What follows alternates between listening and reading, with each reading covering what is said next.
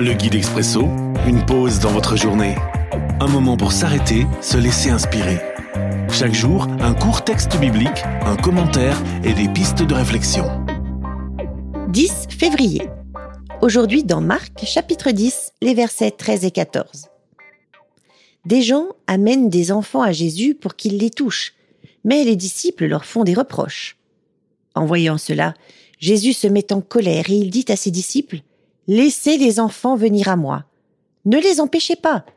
En effet, le royaume de Dieu appartient à ceux qui sont comme les enfants. Privilégié. Une réflexion de Jeff Combat.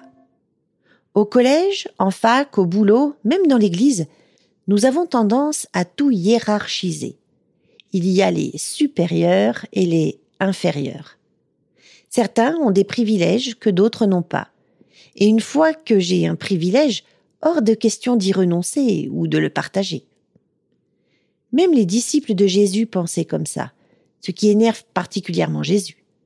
Car pour recevoir le salut qu'il offre, il n'est pas question de supériorité, de privilège, mais de dépendance.